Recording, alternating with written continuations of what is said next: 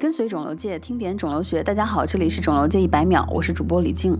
陆顺教授在四月二十日 ASCO 全体大会系列视频会议上报道了 New Touch 研究，证实了对于二期或三期可手术切除的非小细胞肺癌患者，在围手术期使用术前三周加术后一周加维持十三周的特瑞普利单抗免疫加化疗方案，相比单纯的化疗，可以显著的改善预后。特瑞普利单抗是中国首个获批上市的全人源 PD-1 单抗。那么这一中国方案是怎么想到免疫治疗贯穿围手术期的呢？在随后的讨论环节中，有专家给出了围手术期使用免疫治疗的背景。首先，早期或局部晚期可手术的非小细胞肺癌患者，如果单纯接受外科治疗，百分之三十五到百分之六十是会复发的。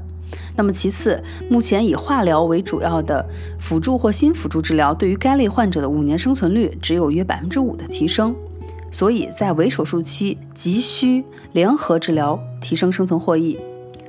如果在新辅助阶段，也就是术前联合免疫治疗，由于大部分肿瘤组织还在，相比术后，PD-1 单抗可以激活更多的分化 T 细胞。手术切除肿瘤原发灶以后呢，激活的分化 T 细胞就可以查找体内残存或转移的肿瘤细胞。那么如果术后再给予免疫治疗，T 细胞的激活就很少，很难形成规模效应。然后术后及维持期补足免疫治疗的疗程，使得免疫治疗达到和化疗一加一大于二的协同作用，这可能也是中国方案的获益机制吧。